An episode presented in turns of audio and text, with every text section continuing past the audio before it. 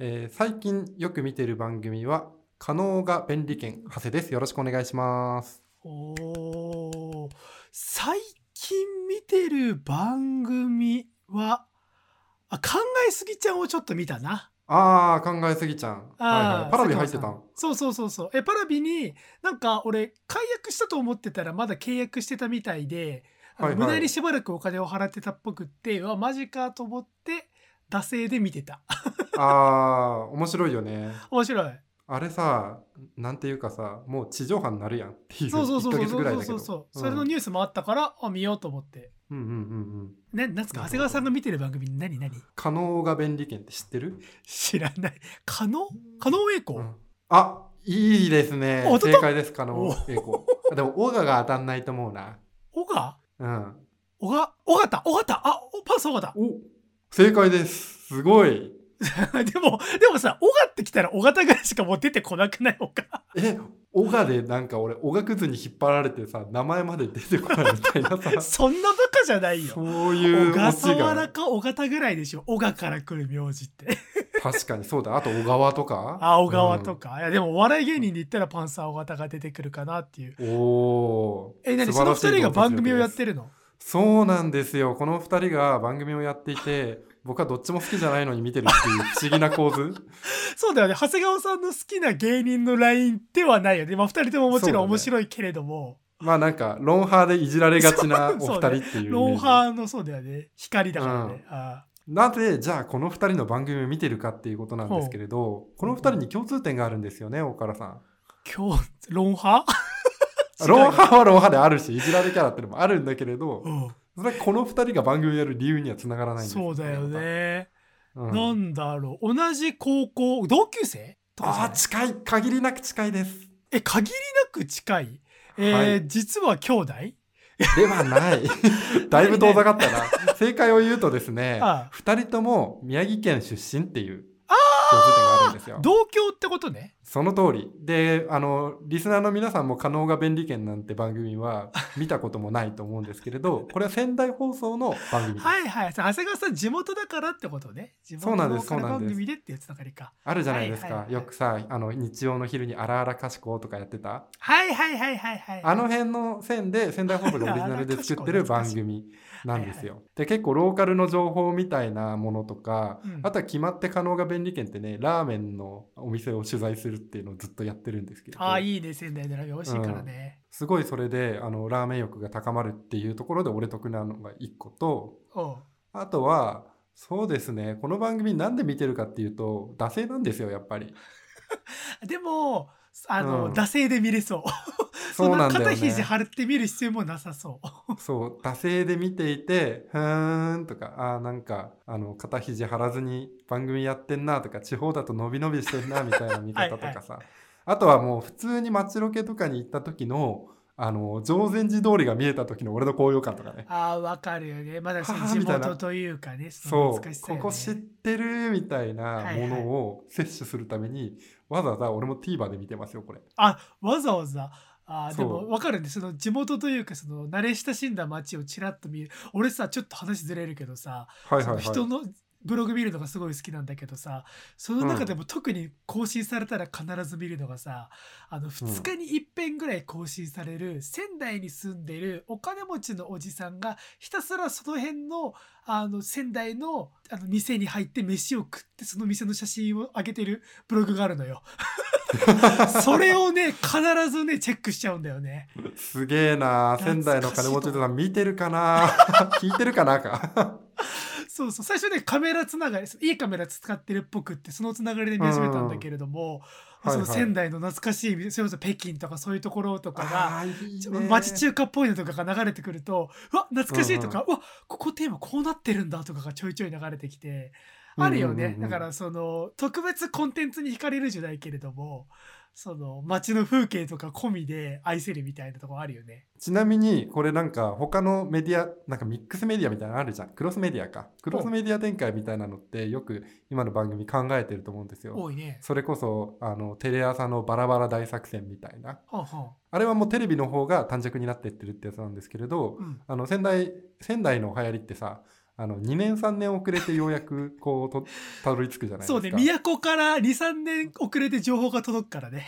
そう。なんですけれどあの YouTube チャンネルを独自にその番組と連動で開設していって。おダウイね。そう。でそこであの地方の女子アナウンサーが実際にあの狩野英孝とか尾形さんが行ったお店に行ってきて食レポをするっていう。あでそこであの2人がレポートしきれなかったとこはいはいはい。ろをアナウンサーがちゃんと解説しますよっていう。あーでもいい構図ですね。これがねまたあの懐かしいというか次仙台帰った時このラーメン食べてみようかなみたいな発見とかもあるから、はいはい。地味にお気に入りです。いいねそういうの。あの意外とね TVer とかあさると地方局とかもあの面白い番組を独自でやってたりするんでぜひぜひチェックしてみてはというところでオープニングの方入っていきましょはいということで始まりました AM3 号館第104回目の放送でございますよろしくお願いしますうよろしくお願いします。はい、この番組は私エンジニアの大河とプランナーの長谷がパーソナリティを務めるキラキラバイビス全開の国賓ある中インターネットラジオ番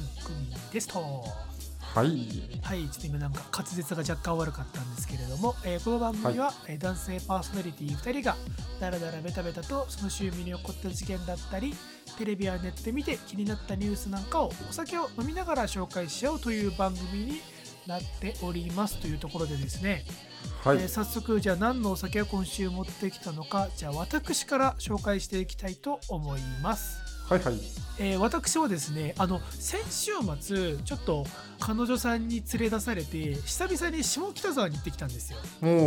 でまあ下北沢のイベントさんイベントが目当てであの彼女に連れ出されたんですけれども、まあ、僕は、うんそのイベントに重々しく足を運ぶ一方でちょっと1個行ってみたかった店があってそれがね、あの下北沢のクラフトビール専門店、まあ、ビールだけじゃないんだけれどもそのクラフトビールというかアルコールいろんなお酒世界中うの、ん。を取り扱っている北沢小西っていうお店知ってますか？へ知えらないか初めて聞いたかも。そうそうちょっとねあのメインストリートの外れみたいな端っこのところにあるんだけれどもあの、うん。ここがねなんて言ったらいいんだろうな。今時のクラフトビール屋さんってやっぱおしゃれな感じというかさそのスタイリッシュなところが多い中でここはどっちかっていうとあ古いタバコ屋とあのバーがくっついたような、まあ、小汚いまでいかないけれどもちょっと雑多な感じ、あの倉庫じゃないけど。店の外観とか見てるけど、まさにだね。そうそうそうそう。表の方にタバコの自販機があって、そうそうそうそうおじいちゃんが座ってこうタバコを売るようなあの売り場とかもありつつ中は田舎の酒屋さんみたいなイメージ。そうそう田舎の酒屋さんでだからその下北のさもうん。う週末のきらびやかなさ、もう若者たちがもうわっさわっさといる中であの こそこそと端っこ歩きながらこの北沢小西さんに行ってですね。で、うんうん。まあ、僕はその彼女さん連れてったんでまあ毎週のようにお酒を飲んでるから、これ見よがしにあのいつも無駄にだべってるわけじゃねえんだぜっていう感じでこれはこういうお。酒でこのブリュワリーはこうでみたいなうんちくを彼女にいいですね。永遠と垂れてたらあの、はいはい。奥の方からその店員のおばちゃんがわざわざ出てきてくれて「あはいはい。どああんた詳しいのかい?」みたいな、まあ、そんなことは言われなかったけれどもあの、うん詳しいお客さんには多分ちゃんと説明してくれるんだろうなっていう感じで一個一個なんかこれは最近入ったやつでとか、これは珍しいやつでとかっていう紹介をしてくれてでね。そうなんか僕はその生半可な知識しかないからあそうなんですねみたいな。そっからは急に塩らしくなってもうそのおばちゃんの勧められるがままにお酒を買ってきたんですけれども。うん。でですよ今週僕はい。が紹介したいのは、えっと、結構変わり種でして、あのおー。国内のやつなんですけれどもあの、はい。長野県にある霊神酒造っていう、まあ、クラフトビールブリュワリーが、えー酒造が出している、えー七味唐辛子ビアというものでございます。いやー変わってんな そう名前の通りね七味唐辛子の味がするビールなんですけれども、はいあのね単純に七味唐辛子の味に調整してるとかじゃなくって長野県にある、えー、八幡屋磯五郎っていうなんと江戸時代からある由緒正しい長野県の七味の老舗ブランドとのコラボ商品なんですよ。はあでもなんか本当にパッケージが七味唐辛子でちっちゃくこうさあの帯になってるようなイメージというかうん、可愛らしい女の子が。そうそう女の子のイラストが書いてあってね、うん。すごいんですよ。この八幡屋さんっていうのはその江戸時代からあるって今言いましたけれども、あの、うんうん。日本三大七味の名店の一個らしいです。へえすごい残り2つは浅草とあと京都の清水あ清水にあるらしいんですけれども、そうその一点とのコラボで何かインパクトの残るちょっとまあ面白じゃないけれどもネタになりつつもでもビールとして1個完成されたキレのあるものを作りましたっていうのでちょっと七味唐辛子ビールちょっとた非常に楽しみでございます。はい。はいでは長谷川さん何のビールを持ってきましたか？はい、えー今日私はですねまずあの買ったところというか、うん。あの手に入れた経緯を紹介したいんですけれど、はいはい。あの今回のビールは缶じゃなくて僕珍しく瓶になってまして出ました。たまに来る瓶会、はい、瓶ということは人からいただいたものということでございます。あなるほどね。そう。でもこれがうちの会社の新卒の女の子からあのねもらいまして。えそれってさ前ちょっと話したさこの番組をたまに聞いてくれてる子？そうそうそうそうそうあすごいいい後輩だね。めちゃくちゃいい後輩なんですよ。なんかでも経緯がその長谷川さんがいつもポッドキャスト頑張ってるからビールあげますはいじゃなくてあ違うんだ。あの俺がツイッターでボはいはい。ソッと「い冷や汁食べたいな」とか言ったんだよね。あ。はいはいはいはいはい、うん、でその時にその子はあの冷や汁って宮崎の名物なんだけれど、うん。ちょっと前に宮崎に行ってきて冷や汁のあのパックみたいなのを持ってますよみたいな。うわすごいよかったらどうですか？みたいなのを、はいはい。わざわざ社内のチャットの方でくれてあなんでリプやないんやって思ったら なんかリプライするの怖いんでって長谷川さんアルファツイッターだからあの簡単にリプライもできないお方だから。もはやそんなにエンゲージメントさえも取れないけど3000フォロワーいるだけなんですけど 今になっては。そうそんな経緯があってお冷や汁とビールどっちがいいですかって言われて。その二択？あじゃあ僕ビールがいいかなって言って。あのそもそものツイートの冷や汁食べてえなっていう意思が薄弱だったってことを思い知ったんですよ結局ねビールお酒を取ってしまったわけで。そうなんです。それをね会社の冷蔵庫にずっと入れてあの、うん。ストックをしてまして、はいはい。あの満を持して出したいなと思ったんですけどところがどこへ普段は缶だからプシュッといけるんですけれど瓶だからあの線を抜かなきゃいけないあ線抜き必要ですよ。なので線抜きをあのどうにかして買わなきゃなあるいは缶ビール新しいの1缶なんか買って今日のやつにしようかなぐらいに思ってたんですけれど、はいはい。あの線抜き見つけちゃって買ってあうん。のレジを通した時にはは328円ですって言われてあまあ、飲みたいは飲みたいけれどあ缶ビール買った方が安くねえかっていうことにも気づいたっていう。そうね。線抜きあの安くないからね。はい栓抜きは安くないですからところがでもあの開けるだけの楽しみが今回ありましておあの大原さんには事前に URL を渡しているんですけれどうん。世界一のビールでございますこれは。世界一、えー今、はい。サイトもらってますけれども、えーはい。ワールドビアアワード2017で世界一になったビールですね。4年前っていうね 4年前。微妙なえでもすごいね。え全然事情わかんないけどさ、その冷や汁くれた、うん。くれるかもって言ってくれた女の子はなんでこんなすごい珍しいビールをしかも瓶で持ってたのかね？なんかどうなんだろうね。夏季休暇とかでちょっと友達だか彼氏だかと行ったんじゃないかなあ宮崎の方に。なるほどなるほど、うん。それでか。あでこれ宮崎のビールなの？かそう。だからこれはえっと宮崎の秀治ビールというねあのブルワリーのが出しております世界一のブラックスタウト。はあクリクロと読むんですね。クリクロ。クリクロダーク、はい。なるほどね。ダークマロンです。ダークマロン。というビールが今日の一貫なんですけれどほぼビールの説明をしていないというね。確かに。ここに来てね世界一とスタウトって情報以外入ってきてないですそうですね。私もパッケージしか今情報がないですね。なので、まあまあまあ。これを開けてから実際の味をね飲んでみてね。はい。思います。じゃあ早速はい。今週も開けていきましょうか、はい、じゃあ線抜きで抜きますね。いきます。いやあれだね瓶で開けてる音うるさいね カラカラカラカラン。カラカラカラパコンカラカラカラカラってはいじゃあ今週もお疲れ様でした乾杯乾杯。緊香りがめちゃくちゃいい。何これ？うーわめちゃくちゃ七味あー、あ、いいですね、これ。岡田さん、あの、先に話していいですか？どうぞどうぞいいっすよあの、スタウトってこう結構いろんなタイプのあるじゃないですか。はいはい。それこそ、あの、普通の黒ビールというか、うん。ちょっと苦味がくるようなやつとか。あと逆にすごい甘いやつとかね、そうそうそうそうそう甘いやつとか。で今回はなんか最初飲んだ時に甘いやつなのかなっていうぐらい食感うん。が来てたんですけれど。うかね味ね。そう。あチョコレートなんだこれと思うんだけれど後味がすごくこう深いというか広がりがめちゃくちゃあってなんて言えばいいんですかね。コーヒーのスタウトなのに飲み口がこう甘めというかの味がしますね。なるほど。高温ではい乾燥させて黒色になるまで焦がしたローストバーレイっていう大麦を使っているらしいですよそれかすげえな。しかもボトルのまま熟成可能なエイジングビールですみたいなことも書いてあったりするんで、へえあしかもアルコール度数9%ちょっと高めだね、うん、そうなんですそうなんです。で置けば置くほど多分熟成の香りが増していって美味しいビールになりますよみたいな、えー、これいい歌い方。ね超美味しいですこれ。あこれいいね。すこごい。れめっちゃうまい。あけいちゃんありがとう、うん、本名。本名図らずバイネームを出していくっていうスタイル。やっていくんですけど。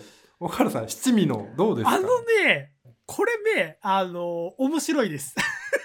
いやなんだろうな正直めちゃくちゃうまいかっていうとあの、はい。まああのね味は実はビールなんだけれども香りと、やっぱ一口目のその口に入ってくる時の、うんうん。まあだからそれも香りか、がうん、確かに七味なんだよね。如実に。ここれちょっとツイッターとかで今見てると初巻あの最初に製造した限定なんか数千巻分に関しては老舗の七味屋さんの、えー、やわたやあーやわたやさんのおい七味って言って別で七味がついてきて、それをさらにこれに入れて飲んでたらしいんだけれども飲めるってやつだったらしいんだけれども、はいはいはい。確かにこれさらに七味入れたらもっと面白いかもっていう。要は顔いいよ。そうそうそう。今取ってきてもいいよ。時間あるあ分かった。じゃあこれあれね。あのオープニング終わった後じゃあ美味しみするわ。あいいですね。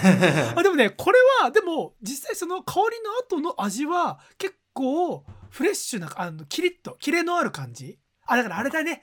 肉料理にめちゃくちゃ合いそうこれ。あ確かに良さそうだなそそうれは。そうそうそうう。ん。これはいいですわ。おすすめです。ちょっと肉焼く時間までは渡せないから。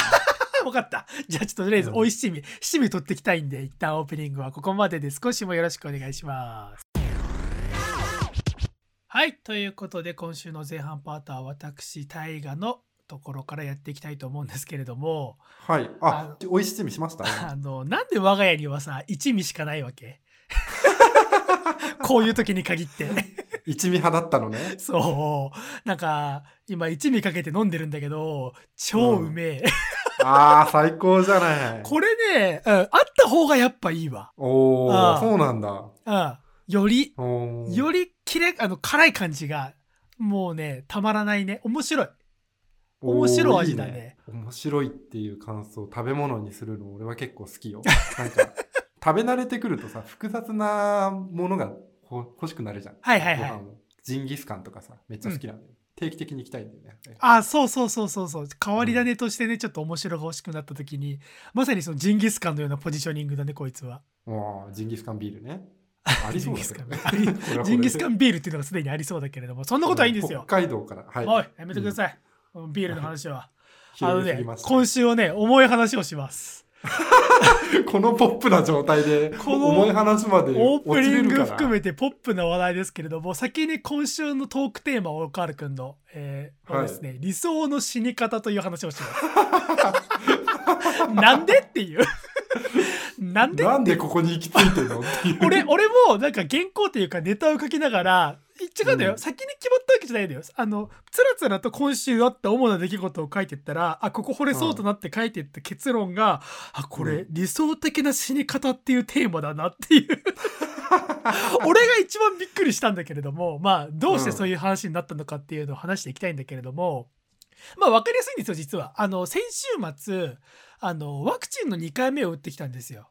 あそうそうそうそう。であ僕はそうそうそう。あの僕はあの、まあ、モデルナとファイザーが主に今あると思うんだけれども、まあ、ファイザーだったんですね、おー。そうそうそう。で僕じあの1回目はあの8月の中旬に実は受けていてうん。で、まあ、そっからあの3週間後だったんで、えっと、本当は9月の頭とか2週目ぐらいに受けられる予定だったんですけれどもあの、まあ、この番組では一応話してたんですけれどもその時あの僕金沢出張とかぶっちゃってああそうなんだ。そうそうそう。確かに。でそっから遅れに遅れて予約とかも特に横浜市今めちゃめちゃ大変だったりするからなかなか予約も取れなくってでやっと取れたのが先週だったんですね。先週末だったんですよ。ほいほいほいほい。でさ、あの、まあ、1回目の時は、あの、腕上がんねえなぐらいで正直、あの、他に副反応なかったんですよ、僕。うん彼女さんが、あの、モデルナだったんですね。彼女さんはいわゆる職域接種っていうので、あの、うん。まあ、会社のとこで打ったんだけれども、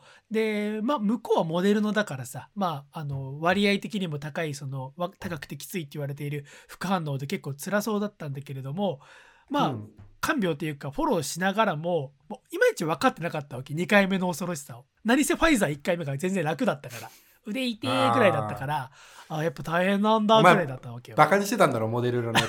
えー、モデルナーみたいな、まあ俺ファイザーだけど何かっていう。正直ねちょっとあったかもしれん。で、あの、です、あの、ファイザー2回目ですよ。で、ファイザー2回目打った時も、まあ、モデルナの2回目ほどじゃ、世間、世間のなんか雰囲気を見てる限り、モデルナの2回目ほどじゃないっぽいぞ、みたいな。まあ、辛いは辛いらしいけれども、まあ、一応ポカリ買っとくか、ぐらいな感じで。まあ、何せ基本健康体な人間なんで、ああ舐めてんな舐めてましたで、なんか長谷川さんも寝込んでとか言ってたけれども、まああの貧弱細メガネは寝込むだろうけれども、俺は大丈夫だろうなと思ってたわけよ。太メガネが言うよ本当にそう。で、ですよ。だで、あの、実際、打った直後は全然大丈夫で、まあみんなそうだと思うんだけれども、やっぱり魔の24時間後ですよ。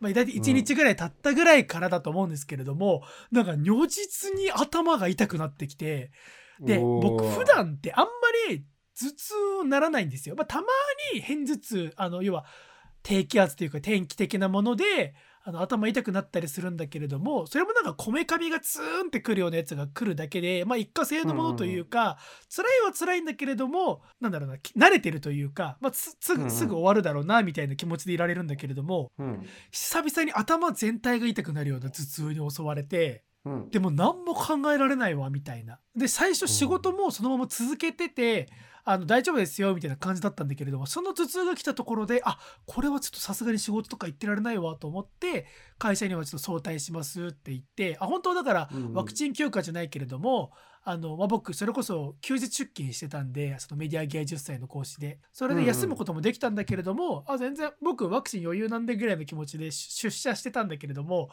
あそれが来てからもうすぐ辞めてで寝込んでたんですよ。はいはいでだからそっからワクチン打ってから30時間とかも36時間ぐらい経ったところからさらに熱も出始めて、で測ったら38度ですよ。あらで俺ね38度って本当にいかないのよ。めちゃめちゃ辛くても7あ70じゃねえよ37度56度とかなわけよ。あそうなんだそうなんですよ。でもともとが低いの岡田君っていやそういうわけではないんですよね。なんかあの熱出たわって言ってもそれぐらいで収まるというかそこからもも戻っちゃうんですよね。引いちゃうんですよ。だからうんややっぱ基本健康体っちゃ健康体な体なんだと思うんですけれども38はマジで久々に数字を見てビビって、うん。で振り返ってみると38が最後に出たのって大学2年生の時に必修の電磁気学をまさかの落胆してその落胆したことに衝撃を受けて寝込んだ時以来なんですよ。俺がまさかみたいな感じでそう38度で出たぐらい以来だったんでだから本当に56年もっとか67年ぶりぐらいだったんですけれどもうんうんあのーまあ、そっからさらに1日2日その翌日もちょっと寝てたわけですよずっと。さすがにもうこれは無理だなっていうんで、そうするとさなんだろうね。体調が普段あんまり辛くない人が本当に辛くなった時ってやっぱね、自然とね死ぬことを考えるのよ。すごいな。いやだから普段な普段から体調が悪い人っていう方はおあの語弊があるけれども、まあそのうん。たまに体調が悪くなったりっていうのが基本な多くの人はそうだと思うんだけれどもそういう人からすると38度もそんなにビビる数値じゃないんだろうけれども、そうだよ。38なんか大丈夫だし 俺なんか常に頭痛してるんだから死と隣り合わせよマジで。そうだね。俺が長谷川さんと一日入れ替わったりしたらもうああもう死ぬ死ぬ死ぬしか言わないと思うんだけど。最悪だよ。低気圧の日なんかマジできついからね そういやそうなんだよ。だからそんな俺がその久々に38を超えた途端ああもう死ぬ、うん。ああ死ぬんだ俺。あでももしも万が一いや今死ぬとか冗談で言ってるけれども万が一こんな辛さの中死んでくとしたら嫌だなーっていうことを考えていった結果じゃあどうやったら理想の死に方なんだろうっっていうのを一人布団の中で考え始めたわけですよ。もう他にすることもないから。もうだって右手が上がんないからスマホも持ってられないわけですよ。確かにねそうそうそうそうそう。うんで僕ね子供の頃から漠然とその死ぬ時はどう死にたいかっていうのを考えるのが、まあ、好きだったっていうと語弊があるんだけれども、まあ、考えちゃう子だったわけですよ。まあ、人間ってなんで死ぬのか、どうやって死ぬのかなとか死んだらどうなるのかなって、まあ、みんな多少は考えるじゃないですか子供の頃とか。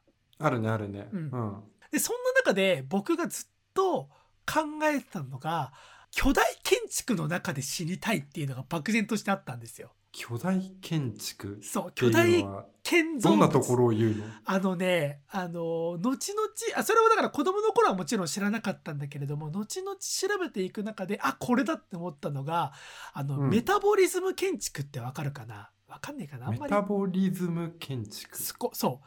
あの戦後のあの日本の建築の一大ブムーブメント日本の建築が世界に知れ渡った丹下源三とかさ菊竹清則とか黒川紀章とかさあの辺のなんかもう、まあ、特に最近だとお亡くなりになってニュースになるようなその大御所ですよ。日本のその戦後復興を支えたみたいなそういう建築家の方々が建てた一種ファンタジーにもあの思えるでっかくて不気味なあー。ああいう建造物のこ中で死にたいなって子供の時思ってたんですよ。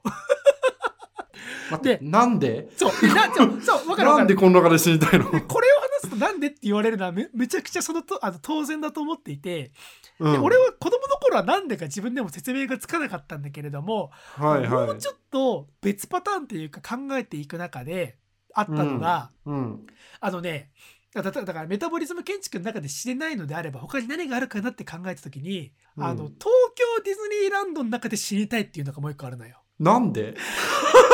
わかんないでしょ。いやわかんない。わかんないわかんないわかんない。この後謎解きしていくから。大丈夫？あのあの今あのこれ回答あるわ今問題編を俺解いてるわけだそうそう今問題へ問題へ。あなるほど。これわかんねえなみたいな。徐々に俺の中ではあの明確な理由が、分かりやすい理由があるところに行くから。でさ3つ目のヒントというか東京ディズニーランドもダメってなった時の3つ目の候補があの、うん。図書館で死にたいっていうのもあったのよ。図書館か。そうそれは大きい図書館ちっちゃい図書館？いやまあ大なり小なりあのめちゃくちゃ本があるところでやればいいわけよ。うん。あそうなんだ。そう。でこの辺からで俺の中でも別に全部がちゃんと言語化できてるわけじゃないんだけれども、まあ、俺も俺なりに自分を謎解きしていくとおそらくあるのが、あのめちゃくちゃ数のあるものとかめちゃくちゃ大きいものに圧倒されて死にたいんだよね。あーなるほど。そう。えそれは死因とは関係なく？あもちろん死因とはだから図書館で本に潰されて死にたいとかメタボリズム建築が潰れめってちゃ本いっぱいある。俺やべえって言って死ぬとかそういう話じゃない。ね、そうそうそう。あのそういうんじゃなくってはいはい。さっき言ったように圧倒されて死にたいみたいのがちょっとあってうん。例えば分かりやすいのが図書館ってめちゃくちゃ本あるじゃないですか。はいはいはいはい。でまああの多少本を読む人生を送ってきたとはいえ、まあ、これからどんだけ、な残り何で生きるか分からないけれども一生懸命、あの月に何冊か読んでたとて最後図書館に行った時にむちゃくちゃある本の中の10%いや5%も読むこともできずに死ぬんだなって思いながら死にたいのよ。分かってきたぞ。そう。俺俺大河原歴長いんで分かってきたんですけれど。そうでしょ。なんかあ。自分がその中の一部とかちっぽけなものなんだと思って死んでいきたいみたいな本当そういう思想だ長谷川さんは本当俺のこと分かってるね。これね多分他の俺の友達に言ってもまだ理解されないと思うのよ。で東京ディズニーランドも例えばこれから俺が一生懸命生きてわかんないいろんな仕事をすると思うのよ。で、うんいろんなあの世に残るものとか発表できるものとかを作っていったとて最後の最後、まあ、令和何年かわかんない次の元号とかになって、まあ、東京ディズニーランドがあるかもわからないけれども要はその若者が集う夢の国に行った時にそこにいる誰も俺のことは知らないんだなって思って死にたいのよ。あ俺こんなに頑張ったけど今ここにいる子供たちは俺のことは何にも知らないんだっていう、雑踏に揉まれてね。そうそうそうそうそう。分かってきたぞ。だからメタボリズム建築も、まあ、めちゃくちゃ、ああれはいろんな意味があってあこんだけ一生懸命やってきたけれども、丹下健三とか黒川紀章みたいなすげえ建築物を残した人ほどにはなれなかったなっていうのも一個あるし単純にあこんなバカでかいものを、まあ、俺は作れなかったっていうのもあるしこんな、うん。俺はこんなにでかくなれなかった、まあ、人間と建物と比較直接比較するのもあれだけれどもなんかとにかく圧倒されるみたいな経験のままあな自分はなんて小さいんだって思いながら死にたいみたいな。あのがあるわけよ。ーなるほどね。そう。でこれがあの割割とっていうかだからそれこそこのコロナの副作用で布団のね寝てるもだえ苦しんでる中で一本つながった感じがしたのよ。あなるほどと。はいはいはいはい。俺はそう俺の無力さを痛感して死にたいんだなみたいな。めちゃくちゃなんだろう。アーティスティックじゃないけれどなんかめちゃくちゃポエティックなことを言ってることは重々承知なんだけれどもでもめちゃくちゃこの欲求が強いのよ、はいはいはいはいはいはい。そうなんかね。めちゃくちゃわかるよでも、うん。あの他にもいろいろあるのよ。あの理想の死に方。もうこっからどんどん言っていくけれども。まだあんのかよ。あれめちゃくちゃある。こっからは今のその文脈というか、あの哲学とはちょっとずれるんだけれども、あのまあでもこれにも一応規則はあって例えば、うんあのこれは割と現実的なやつなんだけれども、うんあの俺がもう本当に残り今夜があの今夜が山場ですって言われてる状態であの、うん最新号の今週のジャンプを持ってきてほしいんだよね。あるいはあの、俺がもう死にそう余命あと1ヶ月ですとか言われてる時に翌年に出るであろうって噂されてる iPhone の本当か嘘かわからないリーク情報とか見せてほしいんだよね。何それはもっと行きたかったなーって思いたいってこと？いや違うんだよ。あのね俺が死んだ後も世界は続くなっていうことを実感したいんよ。ーダメだ。俺大河原検定2級ぐらいなんだろうな。さっきの当てられたけど。そうなんかあこのうん。子、ここにある物語も次に出るあの iPhone も俺が、うん。あの死んだからってやめないよなもちろんっていう実感 岡原さんが死ぬんでジャンプは今週号で終わりですもなければ iPhone もあの iPhone iPhone54 で終わりですみたいなことにならないなみたいな。そこまで出てるか知らないけれども iPhone が。なるほどな。そうそうそう。それは空的間じゃだけじゃなくて時間にも及んでくるんだね。そうそうだから自分がそうそうそうそうそう。そう。だからね、あと他にもあるんだよ。なんか、いろんな、それこそネットフリックスだ、アマプラとかの、後で見るリスト、後で見るリストってめちゃくちゃ溜まってね、長谷川さんも。たまる。たまるでしょ。あれを最後、ザーって、要は、走馬灯としてみたいよね。あなたが今世で見られなかった動画ですって、あの、神様に、あの、天使がさ、ほら、あの、うんフランダースの2みたいに天使がこうやって俺を迎えに行きながら最後、俺を抱きかかえながら、ペラペラ、あの、スマホで、ほら、あなたが最後、あの、後で見るリストに入れたリストですよって言って、スクローリングして 見せてもらいたいよね。はい、あなたはこれが見れませんでしたって言いながら。あなたはいつか見るって言って、絶対、あの、結局見なかったゴッドファーザーシリーズとかあなた結局見ませんでしたねって言われながら、そうやって。多分その中にね空気階段あんだってそう。あなたはせっかく、あの、20、あの、6歳の時に誕生日、あ、27歳の時に誕生日プレゼントでもらった、あんなの DVD を見ませんでしたねって言われながら、天使に運ばれて死にた。あそれがだからあれだよね、演出としてちょっとずつ消えてってほしいよね。かすれていくように、あんなのフォントがちょっとずつ消えてって。走馬灯じゃないのよそれは概念としてそう。いや俺よは、あるじゃん、走馬灯としてさ、人生を振り返るじゃないけれども、いろんなシーンがフラッシュバックするとかって、自分のその過去のフラッシュバックなんてもう全然興味ない。もう、そんな。おー見たいだって、俺の小学校時代、中学校時代を改め、自分のですよ、長谷川さんの小中学校のあれとかを見たい、もう一度。知ってるからなあんま見たくないかもあと恥ずかしいことがいっぱいあるからあと見たところでさ後悔というかさ、あの時うんああすればよかったっていうさこと考えちゃうじゃん。そうだねでこれが重要なのが過去と未来で違うのがあの時うんああすればよかったは、あの時ああしたであろう未来があったわけよ。でもそう、はいはい未来に関してはもう分岐ないのよ。ここが終着点だから。だから、あ、来週のジャンプ読みたかったなは、他の分岐点に行っても、わかんない。他の分岐点が、いあの、もっと健康的な生活を送ってて、長生きしたしないみたいな議論はあるかもしれないけれども、でも少なくとも、この世界線においては、ないわけよ。確かに自分の意思改ざんしないもんねそうそうそうそうそう。先のない未来っていううわー、ジャンプ見たかったわっていうのは、どうあがいても叶わないから、うんあの、見たかったわっていう気持ちに嘘が、嘘がないというか、逃げ場がないのよ。ああ、あの時俺、もっとテスト頑張ってればな、何々ちゃんに告白してればな、あの時ちゃんと塩取ってればなっていう後悔は、一生死んでも残り続けるわけよ。それこそ怨念として、その可能性はあったわけだから、絶対に。はいはいはいはいそうなのよ。本当ねそういうね。あとは、だから、もう一個あるのが、うんよくさ、これもよあるあるというか、だから俺はね、基本的にね、世の中のみんなの死ぬ前に何したい話に不満があるのよね。あの、あるじゃん。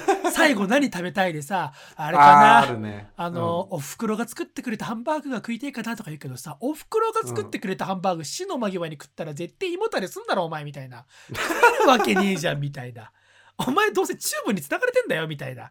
そんな状態でせいぜい、あれ ウィダーインゼリーだよ、みたいな気持ちで思ってたりしつつ、うん。あともう一個あるのが、地元の風景を見たいなとか、あの、あのはい。はい時通った通学路とか言うけれども、別に、まあ、それは否定をしない。あ、そうなんだね、だけれども、俺はそれだったら全く知らない町、行ったことのない、えっ、と、富山県の山道とかに突然連れてかれたいよね。はい、パン。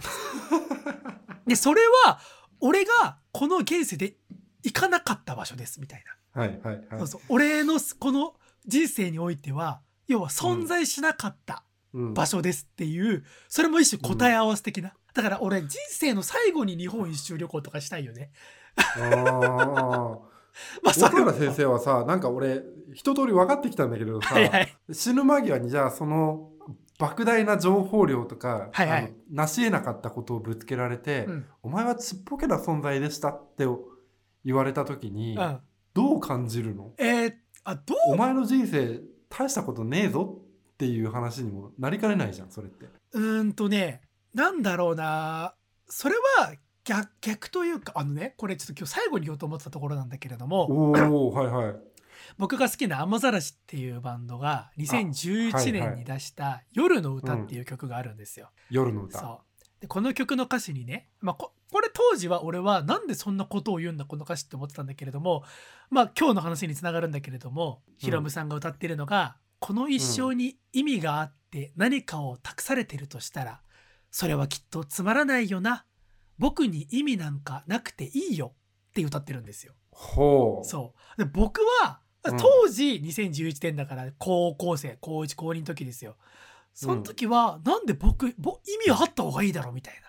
人生にこんな意義があったんだって感じられることがいいだろうって思ってたんだけれどもそうではなくって、うん。要はその神に託されたような特別な意味みたいな運命みたいなものに背負われるんじゃなくってうん。全く世の中世界宇宙神のためにはなってない自分のエゴの中で生きられたなっていうことが贅沢なんじゃないかなっていう考えおーすごい話だね。究極の自分勝手だよそれは。そうそうなんですよでこの歌の,、うんあのの続きのサビの歌詞にもあるしあと、うんそこから、まあ、おそらくこの曲の元ネタになってあ元ネタになっているであろう別の曲があるんだけれどもそれもうんおそらく長谷川さんは知っているであろう、フラワーカンパニーズの深夜高速っていうはいはいはいフラカン生きててよかった生きててよかった。。そうはいはいはい、生きててよかった生きててよかったってこれねあの僕この曲知ったのはあの伊集院光さんが久々に、あのバンドの曲でブルーハーツ以来バンドの曲で好きな曲ができたっていう話をあのしてでそれがこの曲だったんだけれどもはいはい。でその時に伊集院さんが言ってたのが最初、サビを聞いた時に生きていてよいてよかった生きていてよかったっていうその人生参加人間参加みたいなうんうんうん。人生はなんで素晴らしいんだみたいな曲に受け取って、うんあそういう曲かって思っちゃったんだけれどもその後に続く、そんな夜を探しているっていう歌詞にめちゃくちゃ感銘を受けたと言って伊集院さんが言ってたのよ。はいはいはい。だからその人生自体は素晴らしくないかもしれないけれどその一瞬のモーメントだけ切り取った時にそう感じられる瞬間がどこかにあるというか。そうそうそうそうそう、うん。だからあのさ今までい今いろいろそのメタボリズム建築だなんだ東京ディズニーランドだって言ってたのは、要は神様から与えられたような壮大なテーマや重荷や運命はあなたにはなかった。なかったかもしれませんよっていう答え合わせ的な要は神様が作ったゲームを全クリできなかったねっていう答え合わせをされたいだけであって、うん。その自分の人生の意義は自分の中で見つけられたんじゃないのかな？わかんない。それが家族なのか友達なのか、何でもいいですよ、仕事でもなん本当に何でもいいんだけれどもそれはその死ぬ時にきっと自分が思うことだからいいと思うんだけれども、うんうん。そことは別でそのうわなんてでそういう一体感というかみんなそうなんだっていうことを感じて死にたいのよね。ああなみるほどね。みみんな結局一生懸命やったしそのそれぞれの中で生きていてよかったっていう夜はきっとあった。あったであろうって俺は思いたいし俺の中にもそういえばあんな夜があったな。でも俺はそそういう別の人の人生にはこれっぽっちも影響なかったのかてへへ。でもいいよねみたいな終わり方がしたいんだよね。うんうんうんうんだからなんて言ったらいいんだろうなその宇宙を救うみたいな壮大なものじゃなくていいのよね。うんうんうん。うんそういそういう話。ちょっとなんかうまくでき説明しきれなかったけれども。でもねあの十分に伝わってますよそれは。そうなのよ。なんか俺もこれうまく話せるかわかんないんだけれどはいはい。あのージョジョのゴブおって岡原さんご存知？ゴーブって主人公誰だっけ？あのねジョルノ・ジョバーナっていうあいやはい覚えてる覚えてる覚えてる。はいはい、金髪のあの、ディオのめめかけの子みたいな感じのやつがはいはい主はいはい人公なんだよね。であれって最後まで記憶ある岡原君話の流れで。えっとねいやしゃ喋ってくれれば思い出すと思う。あ本当？うんあのマフィアのあの話なんだよね。でうんうんその中で、あの幹部になってるブチャラティっていうリーダーがいてそいつらの中の,、あの一人としてジョルノ・ジョバーナがいてあのメンバーが旅をしていって途端にリーダーがなんかすげえ実は悪いやつだって気づいて、うんあのそいつらに造反して戦っていくっていう話なんだけれど、うんそこで運命の奴隷って概念がありましてはいはいはい。でこれ俺今話を聞きながらパッとそういえばそういう話だったなって思い出したんだけどジョジョの5部あの生まれてきたこと自体が悲しい場合その人物はどうすればいいんだろうかっていう問いかけなのよ。うんはいはいはい。で人は生まれる場所を選べないと。で幸せな家庭に生まれる人もいるし最初からひどい境遇にもいるかもしれないと。でもそれが運命とか宿命とか神様がこう仕組んでいるもので、うんあの大宇宙の星々が運行するように法則づけられていたとしたらうんその人物は一体どうすればいいんだろうかっていうことに対してあの各々が答えを出していくっていうのがこの五部の大筋の流れなのよ。はいはいはいはい。うん、で実はラストになってるんだけどこれがそのあのマフィアのチームを組む前の前日談みたいな話で俺がめちゃくちゃ好きな話なんだよね。はいはいはいはい。なんかそういうところに似ているなっていう気がするんだよね。ああ確かに。うん。抗おうと意思としてはあるしその人の人生はその人の人生で素晴らしかったってなるんだけれど大きく見た時にそれはちっぽけなことかもしれないっていう。そうなのよね、うんそうなのよだからさ最後あれだよね紙視点になってどんどんなんか、よくあるじゃん。あのさに、うん。うんあの最初自分の手手元をズームしてる映像から徐々にさ衛星写真みたいにさ、カメラがウィーンって上がってってさらに上がってって地球になってどんどん上がってって太陽系になってみたいな、ああいう映像を見て死にたいよね。ああそれはね少しずつ分かってきたかもしれない。そうなのよ。こんだけ一生懸命頑張ってもそっかこんなちっちゃいところこんなその宇宙の歴史のこんな一瞬だったんだっていうことを体感したいんだよねうん。そうそれは決して絶望ではないんだよねだから、うんうんうんうん、もちろん希望ではないんだけれどもうん。うんてへへみたいな感じ。うんうんうんいや要はだからそのヒロムさんが歌ってたようなその、意味なんてないよなみたいな。意味なんてなくて結構だぜみたいな。うんうん。そういう気持ち。すげえよく分かったわ。うん。はい。めちゃくちゃ重くなっちゃったんだけれども、はい。えーちょっと生き病をなくして最後にあのもう一個死にたくなったというか、いや死にたくなったではないな。あの気が重くなった話をもう一個したくって、はいはい。あのこれ長谷川さんもねそろそろあると思うんですよ。うん。あのマリトッツォって食いもあるじゃないですか。急に話変わるけど。全然変わったな。めちゃくちゃ話変わるけどマリトッツォってあるじゃん。流行ってんじゃん。流行ってますよ。あれをさ食ったのよ、でさあの初めて食ったのはあの、うん。長谷川さんとかと仙台にいた夜ですよ。はいはいはいはい。長谷川さんに買ってあもらったんだよね。俺がタバコ切らしてるからなんか買い そうそうからお前ら欲しいもんあるって言ってバカだからマリトッツォ。そうマリト深夜1俺がもう。時にマリトッツォ食うはずないのに。そう。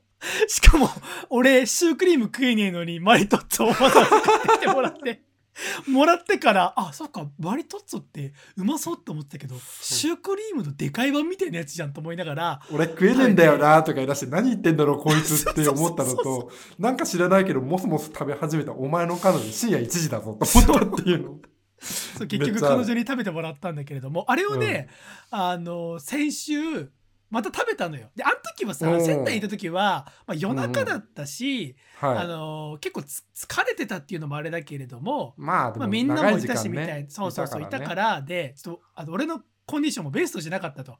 とマリトッツォと向き合うにはもうちょっとあれだ真摯に向き合わなきゃダメだなっていうことで、うん。あのセブンイレブンのマリトッツォをちょっと昼ご飯に食べたんですけれども、はい。やっぱね甘くて食えなかったのよ。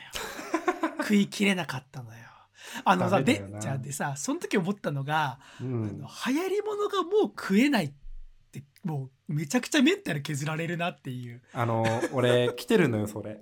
あ来てるでしょ、あのー来てるでしょ？昨日さご飯バーガーあの新しいやつが出たのよ。知ってる？あのエビのやつとチキンのやつ。知ってる知ってる。すげえ美味しそうだなと思ってさあの深夜に2つ買って家帰って食べたのよ。俺今日胃もたれ。マジでだね何も食べれないから今いやわかるのよ。なんかまあ特に長谷川さんのケースがより辛いのが味自体はうまいんだよね、うまい。あの俺の場合はマリトッツォがそもそもマリトッツォが味的にも結構厳しいとかだったらまた別なんだけれども、ちょっとご飯バーガーみたいにベストコンディションいや20代、10代の俺だったら間違いなく2つ3つ余裕で食えてたものがうん。あもう食えないんだ。この後。で今後どんどん食えなくなっていくんだっていうこと。そのメンタルのやられ方やばいなあの。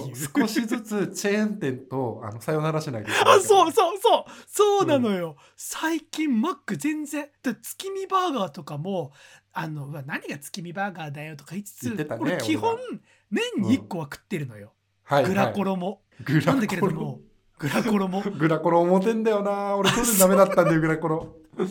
あマジで？俺グラコロはまだ大丈夫。あのでも月見は結局まだやってるけれども、多分今年もう行かないんじゃないかなっていう気がして でももしこれで行かなかったら俺うん。ちょっと年を感じちゃうと思って。なんか運動できないとかももちろん年だと思うんだけれども、うん。うんなんか運動できないはさ運動しない限りは運動できないって気づかないじゃん。うんうんうん。あの子供の運動会に行かない限り親父は自分はずっと体育会系だと勘違いしてるのと一緒でさ。はいはい。運動はいいんだけれども食えないは押し差し迫ってくるじゃんもう。マックが。本当に辛い。今週までですよ、よ、メニューみたいな。顔をしてくるじゃんうん。世間が。うんはいはい。いやーなんかそれもあってねそれとうん。ワクチンの副反応で、うん。なんか人生の終わりを考えた1週間でした、えー以上大河パートでした。ははいということで長谷川パートをやっていきたいと思うんですけれど、はいはい。前半ねあのネガティブな話かと思ったらとてん途端に人生論という熱い話をしたね岡原先生のはい。パートに対しての僕のね出し札すごい考えちゃうんですけれどあーはいあのね岡原君には事前に言ってるんですけどあの非常にふわっとしているんで、ふわっとしてるというかふわっとしてるのが数本あるから何について聞きたいか話したいかで選んでもらおうかな出ましたそのパターン責任をちょっと俺が負わなきゃいけないやつそうですよ。うん、で今日はまあ取れ高もう高いんで俺はふわっと話しても大丈夫だろうっていうね、はいはい。そういう心持ちでやっていきたいと思うんですけれどさっきの秀地ビールが9%だったってことに先ほど気づきましてあ言ったよ。なかなかね。高アルコールだよってあの情熱に1本開けてやってるんですけれどもう1本飲みてえなっていう気持ち、あの拭いきれない。本当に。とりあえず教えてよ今日のはい。テーマというかコーナーあの2つありましてお1つがプリキュア初心者に次ぐお前はこれを見ろ、うん、はいはいはい。熱くかこれが1個これ目長くなりそう。これ1個目です。はいもう一個は？2つ目が、あ。えーと「今期のドラマを振り返ろう家族募集します。あーそっか俺今期だからどっちも俺はあれだね。あの生徒として受けられそうだから本当に俺がどっちが興味あるかって感じだな。見てないんだどっちも。今期俺ドラマ多分一本も見なかったし、まあ、もちえろん。お耳は見てたでしょ？あお耳もね俺途中からちゃんと見てないな。あやめちゃったんだ。はい、あはああむっきりつまんなかったわけじゃないんだけれども単純に止まっちゃう、桜井玲香が出たところぐらいで止まってるな、い、はいはいはいはいはい。うん。わかるわかるわかる。そのぐらいでどう一し瞬ようかな。じゃあ、えードラマにしようかな。おドラマで長谷川さんが何を見せたのかっていう、はいはいはい。うん。かしこまりかしこまり、でも俺今期マジであの岡原君と同じくほぼほぼ見てなくて、はいはい。さっき話した「お耳」っていうね伊藤まりかちゃんが主演のポッドキャストの番組うんうん。を、あの投資で見ていたのともう一個が、そのさっき話した金曜のあの TBS でやってた「家族募集します」っていうドラマ。あ俺それ知らないもんだって。あ本当？これね、あのねいろいろと憶測は立っていたり打ち切られたんじゃないかとか間にオリンピックが入って大河君がコロナにかかっちゃってあの少しあの間延びしちゃったところがあるんだけれど全9話ですごいまとまりのいいドラマというか、はいはいはい。俺の中ではこれ隠れた名作だなと思うようなドラマなんですでまあじゃあちょっと簡単にあらすじみたいなところをお話をしますと,、うん。えー、とこれは、えー、と簡潔に言うとお好み焼き屋さんがあるんですよ。うん。おじいちゃんがあの老舗でやってるようなお好み焼き屋さん。うんうん。でそこの2階があの空いてるんですよ。昔は家族で住んでたんだけれどおじいちゃん1人になっちゃったから1階のちっちゃいスペースで俺はいいからっていうので2階がドカンって空いてるみたいな。うん。でそこにあの何の因果かあの大河君があのおじいちゃんのお好み焼きはうまいからこの店を潰すわけにはいかないって手伝い始めるんだよね。うん。うんあ別にで親族ではないんだ。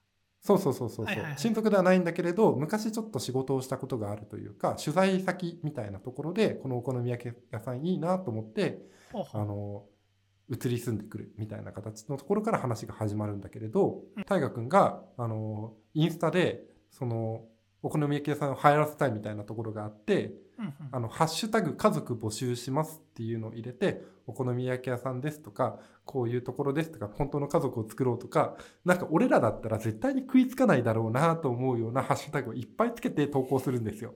はいはいはいはい、うんでそこに対して大河の幼なじみとして育った学童育ちかな。で一緒だった重岡君っているじゃん。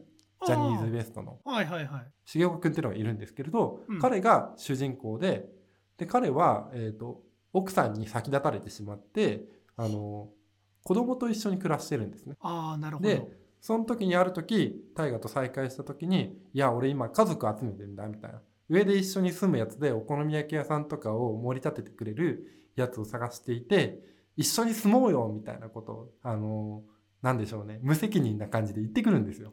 あと厚かましいじゃんあの大河のキャラクターって。はいはいはいはいそれがもう存分に出てるようなキャラクターでそいつを勧誘するっていうところから始まるんですよね。で最初はおいやいやそういうことをやっていたんだけれど次第にあの他の仲間が集まってきてあのなんでしょう少しずつこう2階のシェアハウスのスペースみたいなのがにぎわい始めてどう展開していくかっていうのがこの物語の大筋ですね。はいはいはいはい。うん。今ちょっと公式サイトの関係図とか見てるけれどもうん、豪華だね。そうなんです木村よすごいだったり岸井ゆきのだったりはいはいはい。はい俺ねこのドラマであの木村文乃のことがすごい大好きになったな。あ本当。うん。あこんなに魅力的なお姉ちゃんいるんだっていうこと。になんかさ俺今までの魅力的ってさ内田理央とかさパッとしてる感じ？確かにタイプではないよね。そうそうそうそう。あのみたいなところを見ていたからこう月見草のようなあの女性みたいなのにこうピッと惹かれる感じがなかったんだけれどはいはい、あのすごくこのドラマを見ていいなと思ったんですよ。うんうん、でジャニーズ WEST の重岡君もあの俺と似た感性をお持ちなのか知らないけれど途中でちょっと恋愛方面に行くんじゃないかなっていう瞬間が中盤あったりするんですよ。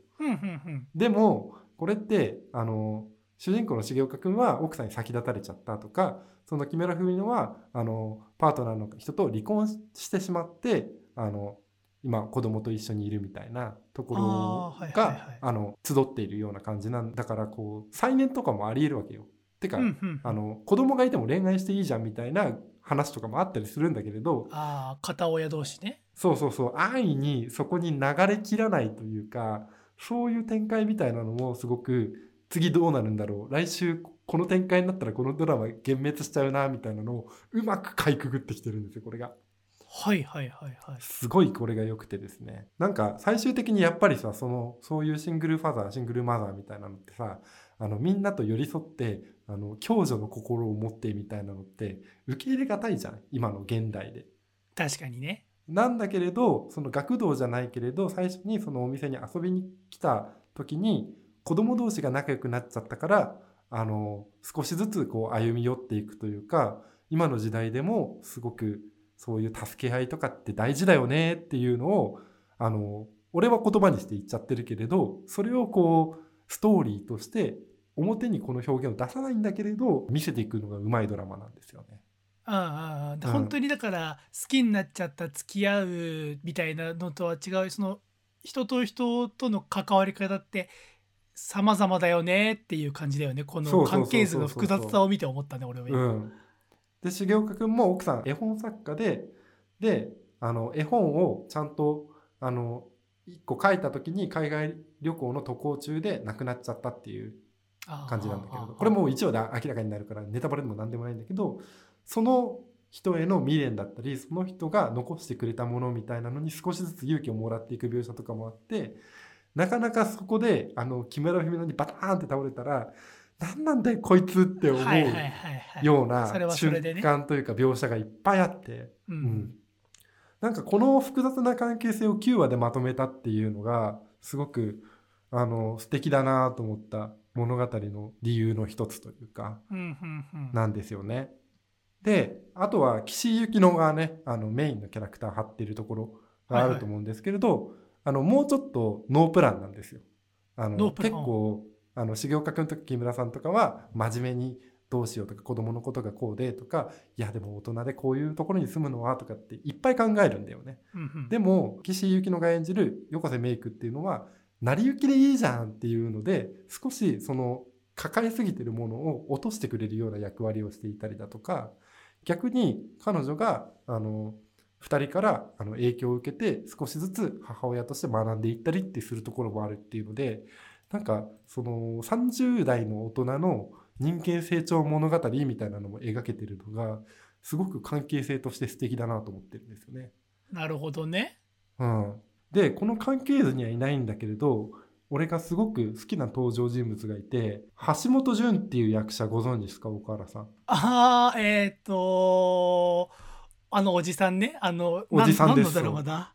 いろいろ出てくるちょっとそのぐらいのおじさんじゃん。あの、はいめちゃくちゃいかつい顔をしている。はいはいはいいじられでもちょっとおとぼけとかうんうんちょっと、あ空回りしてる感じの演技がすごい上手な人だよね。そうそうそうそうそうそうそう。はいはいはい。でこの人はあのこのドラマに至っても空回りしてます。うんおうおうなんだけれどあの11歳だか12歳の娘がいるんだけれどすごい娘思いなんだけれど、その愛が正しく伝わらないからやきもきしてたり常にムスッとした顔をしてるおじさんなんですよちょっとずれてるというか。うんうんでその子がその「ハッシュタグ家族募集します」を見た時にあのここに行きたいっていうのをその怖いお父さんに向けて意思発信してあの来るっていう流れなんだよね。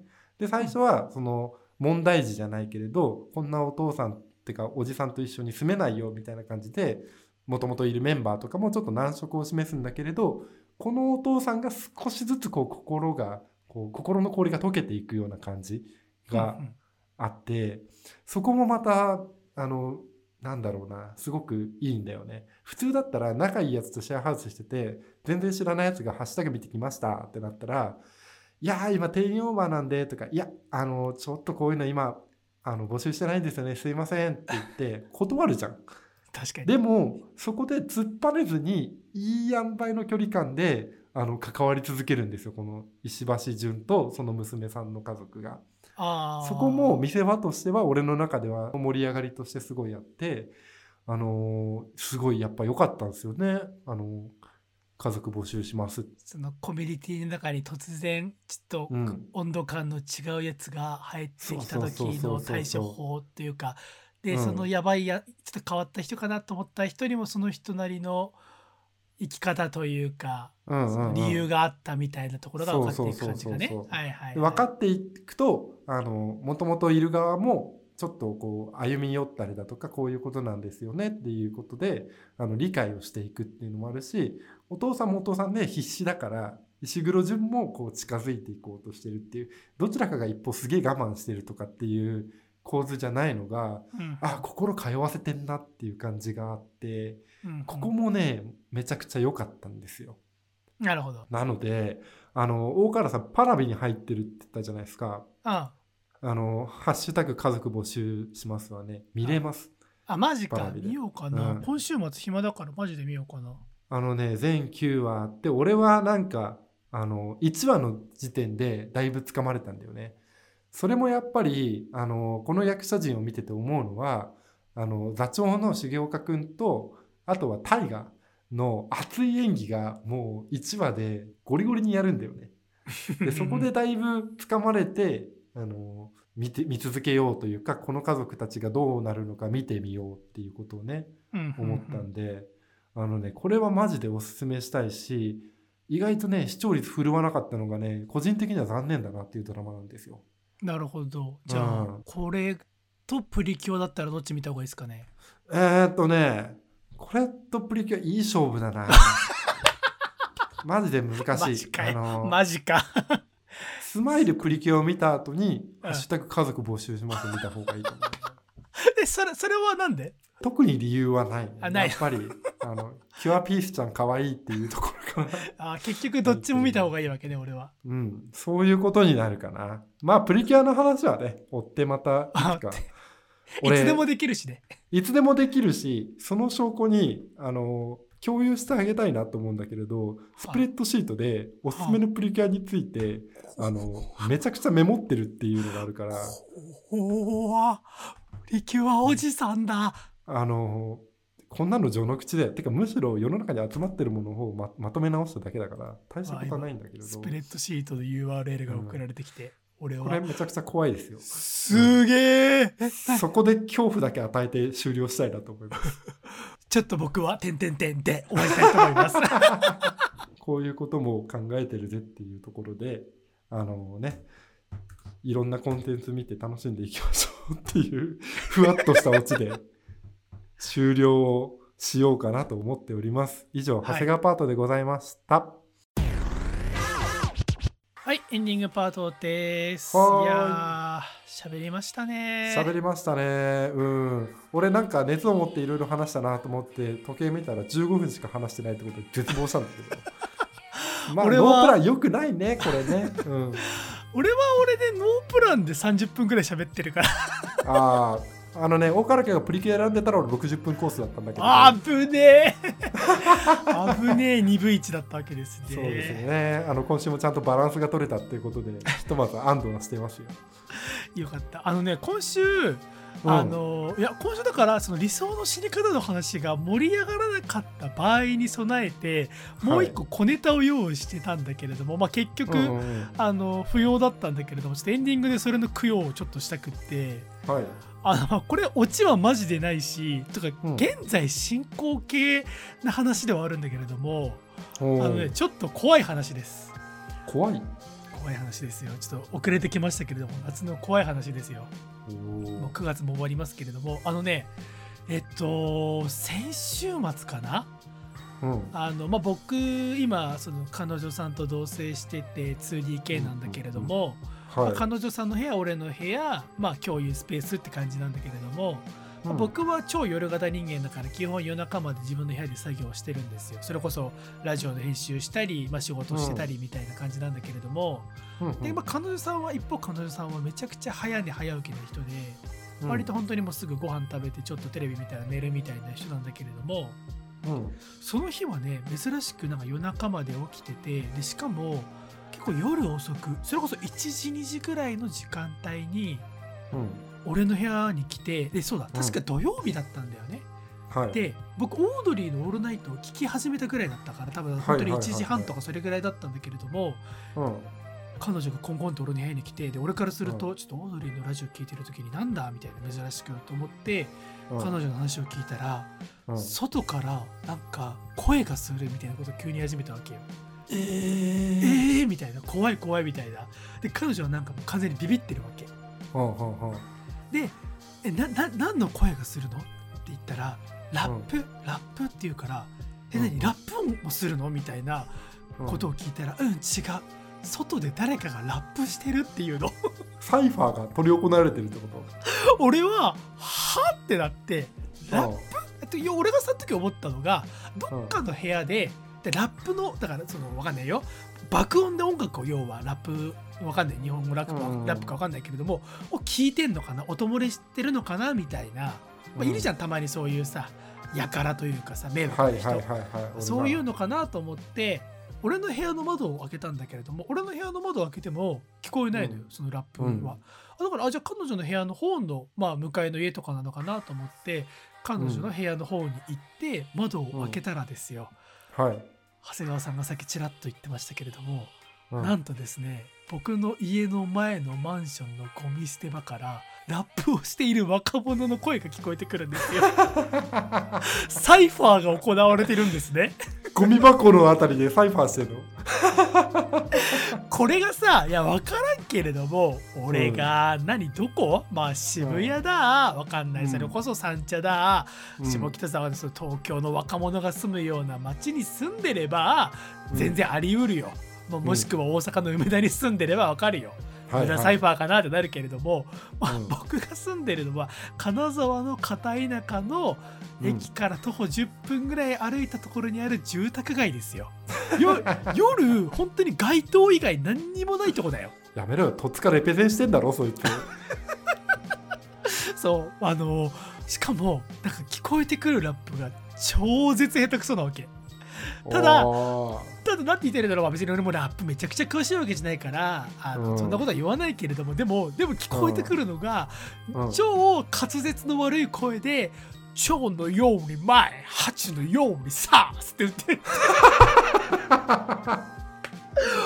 俺は俺は逆に感動したよ。令和のこの時代にそこをサンプリングしてくるの。お前逆に熱いよ 川崎ドリフトじゃないんだねサンプリングしてくるのは。なんかライムスターとかをサンプリングしてるわけよ一生懸命。あーなんかもう俺あなんだろう最初は怖かったんだけれどもでその後、サイファーして若者がサイファーしてるっぽいことに怒ろうかなって思ったんだけれども「蝶のように前」を聞いた後に俺は泣けてきちゃってなんか頑張れと思ってこの多分、うん。なんだ誰も注目していないけれども、まあ、うん。若者45人でここでうんぶつける熱い魂があるんだよな。ここじゃなきゃダメな理由がと思って。俺はでも彼女は迷惑かかってるわけよ。そんなの全然わかんないから、えっと、どうする？警察呼ぶ？とかちょ注意してよぐらいの温度感なんだけれども俺はうん。やばってくれと。ちょっと聞かせてくれっつって、俺はひ一人でお茶持ってベランダに行ってあのむ向かいのマンションとあの俺が住んでる家の間には雑木林が何本か立ってるから直接は見えないんだけれどもでも若者たちの声がしてくるわけよ。うんで俺はもう久々にオードリーの「オールナイトニッポン」を生で聞かずに若者たちのサイファーをしばらく聞いててでね、何が運命的かってね急に大雨が降ってきたんですよ。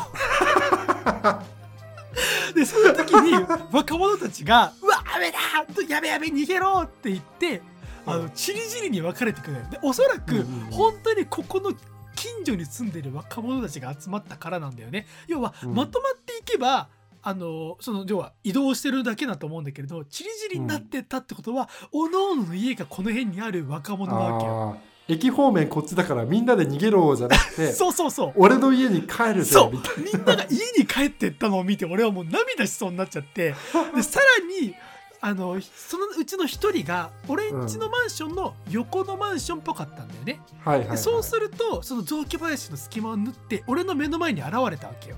まあ、うん。俺は3階で住んでてその子は1階にいるんだけれどもこれも運命でさらに運命でね。その子と目が合うのよ。でうわっと思うわけ。まあ、っていうのまあ冷静に考えればあの運命というか、他の部屋はその時間もう真っ暗なわけよ。で俺の部屋だけ電気ついててしかもベランダに俺がいてでうん。怪げそうな顔でそっちを見てるから、うん。あのあ俺は思ったわけ。あ注意をしようと思ってるわけじゃないんだよ若者よと。もしかしたら君からすると、今から怒鳴られるんじゃないかって思ってるかもしれないけれどもそんなことはないよ。安心してくれっていうのを言うに言えないでいた時にその時に若者の方から先に言ってくれたね「ヤオヤオ!」って言って消えてった。俺はもう完璧すぎるこの子と思って。逸材だと思ったね。気持ちのいい子だね。めちゃちくちゃ気持ちのいい子。ちゃんと挨拶のできるいい子だったじゃん。いやーもうね感動した俺は。それはもう土曜の夜やめさせるにはさ君がサイファーに入って全員モンスターたちを倒していかないと。そうかそう次回行われるよる時次回戸塚ダンジョンが開かれる時は俺がチャレンジャーとして。そうチャレンジャーとしてあのああ。む迎え撃つモンスターたちを。モンスターたちを俺が投げ倒していくよ。俺がサイモンジャップとして、サイモンジャップで最後負けちゃうか。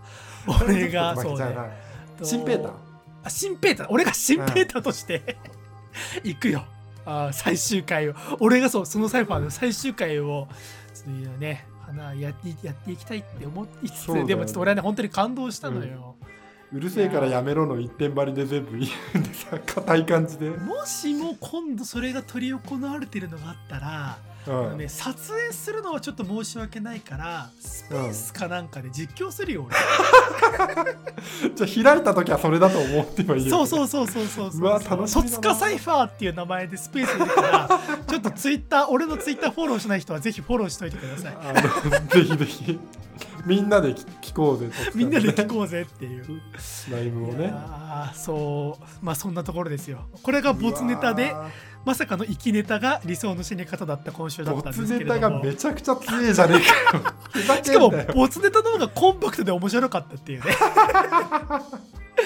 いやちょっとまあでもでもでも、まあ、こんな週もあるなっていう面白いことが立て続けに起きてしまったんですけれども。はい。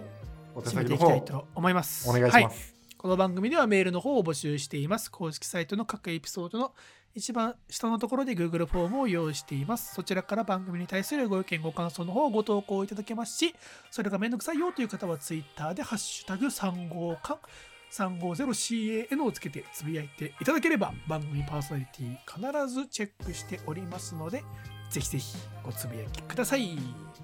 ハッシュ戸塚サイファーでつぶやいてくださいあそういえばさいや戸塚サイファーで今なんか言おうと思ったけどあのわ忘れてたのあったわ。あの「ハッシュタグ3号館」でつぶやいてくれてる人いた。あのあの日の交差点さんが久々につぶやいてくれててああありがとうございます。俺めちゃくちゃ嬉しかった。あの指さす方向と方角が気になるの分かるなって言ってくれてるのよ。あのー 大河原マイノリティ感覚の完全方向感覚ドリーマーの102巻の回ですね。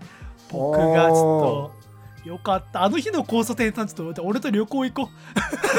あの日の交差点さんも俺も知らない土地に2人で行ってうん。いいですね。この道いいっすね。とか。うわあこのー方角にこの道あってあこっちにやっぱ県庁があるんですね。とか。あはいはいここは城下町だからもともとがみたいな。あこういう川が流れてるからこっちの方にこういう港ができてて。はいやそういう旅仲間欲しいな。うん、俺はあの広くあまねく盛岡三大麺食べる人募集してます。あの全部行こう、うん。それはめちゃくちゃ集まると思う まあそんなところですかね。今週もこの辺ですかね。はい。以上 AM3 号館第104巻目の放送でございました。ご視聴いただきありがとうございました。さようなら。じゃあねバイバイ